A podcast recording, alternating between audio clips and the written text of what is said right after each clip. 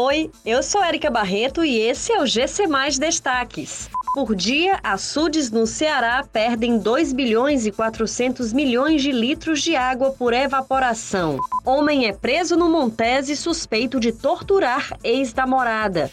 Primeiro jogo do Fortaleza na Libertadores será em casa. Oito açudes cearenses perderam cerca de 2 bilhões e 400 milhões de litros por dia, indica trabalho do Grupo de Pesquisa Hidrossedimentológica do Semiárido da Universidade Federal do Ceará. A estimativa é suficiente para garantir o abastecimento a 12 milhões de habitantes. O estudo, que analisou a situação de açudes em diferentes regiões cearenses, descobriu que a evaporação é mais intensa nas margens e áreas próximas às barragens.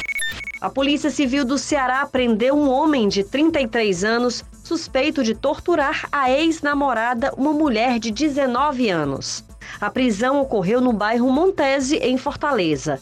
De acordo com as investigações, o homem que não aceitou o fim do relacionamento convenceu a vítima a ir para sua residência para terem uma conversa.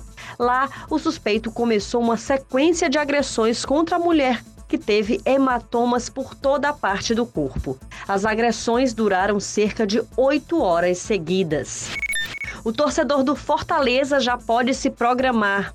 A Comembol divulgou o calendário das datas dos Jogos da Taça Libertadores de 2022. Com isso, o caminho do tricolor na fase de grupos está desenhado. A estreia da equipe no torneio continental será em casa, na Arena Castelão, agendada para a semana do dia 6 de abril. A segunda partida do Fortaleza na Libertadores será como visitante na semana do dia 13 de abril. Essas e outras notícias você encontra em gcmais.com.br. Até mais!